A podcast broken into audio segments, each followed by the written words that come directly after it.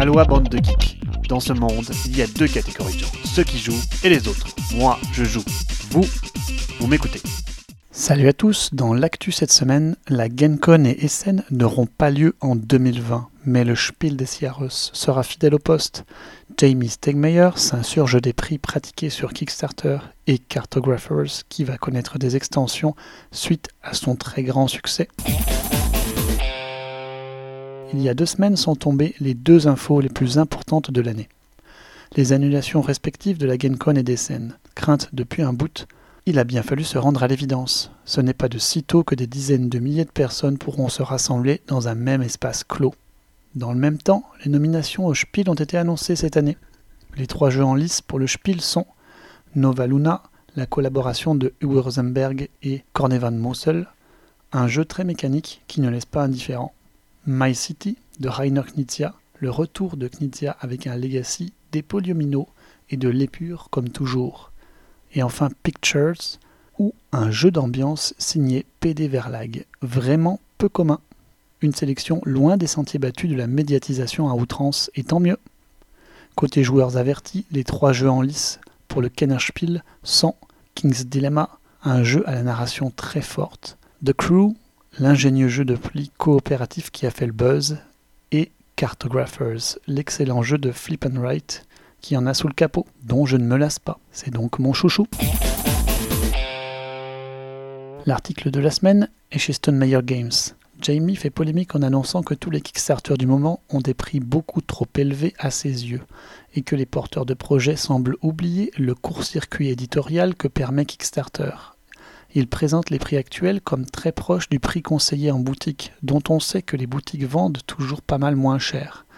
Il suppose alors que toutes ces campagnes ratent une tranche de la population et auraient certainement pu faire de plus gros tirages avec une meilleure économie d'échelle et gagner autant sinon plus d'argent. De quoi alimenter la conversation, sachant que Stone Meyer Games ne passe plus par Kickstarter qui lui a initialement assuré sa renommée. Asmodée continue de surfer sur le confinement et propose gratuitement en print and play les aventuriers du rail coincés à la maison. Le matériel permet d'agrémenter une boîte de base pour jouer sur cette version rapide du jeu où il va falloir rallier la chambre au salon en passant par les toilettes. Côté sortie, Cartographers, l'excellent flip and write nominé au Spiel, va connaître une extension standalone intitulée Cartographers Heroes, avec de nouveaux scorings, de nouveaux ennemis et de nouvelles cartes découvertes, toutes compatibles avec l'original. De plus, les joueurs découvriront des héros en cartographiant le terrain qui pourront leur prêter main forte. Ce n'est pas tout puisque trois packs de nouvelles cartes avec leurs petites règles spécifiques sortiront dans le même temps. Le tout est prévu de démarrer en fin d'année sur Kickstarter et sortirait donc en 2021. Scooby-Doo sera l'une des prochaines licences que Simone transposera en jeu de société avec Scooby-Doo The Board Game. Logiquement, après la sortie du film en streaming Covid-19 oblige en avril, la licence a été accordée à au moins trois acteurs ludiques puisque The Hop a annoncé une boîte Escape from the Haunted Mansion et Avalon Hill a annoncé un Betrayal at Mystery Mansion. Insolite enfin, le prochain projet participatif de la gamme Lego IDs, qui propose au vote des designs de fans à développer puis vendre en petite quantité. Lego Hero Quest vous proposera Heroes Quest en version Lego, ni plus ni moins. Ironie du sort pour Heroes Quest qui n'a finalement pas connu de réédition suite à des problèmes de droit à travers le monde.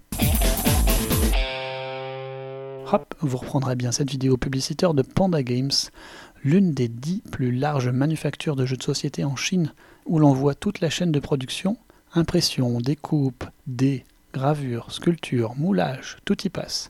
Instructif et bien fichu. Et enfin, histoire de rigoler, cette vidéo humoristique présentant 5 situations terribles au rangement d'un jeu. La première et la seconde étant vraiment énervantes. Bon visionnage Allez, c'est terminé pour cette semaine. Je vous dis à dans deux semaines et d'ici là, jouez bien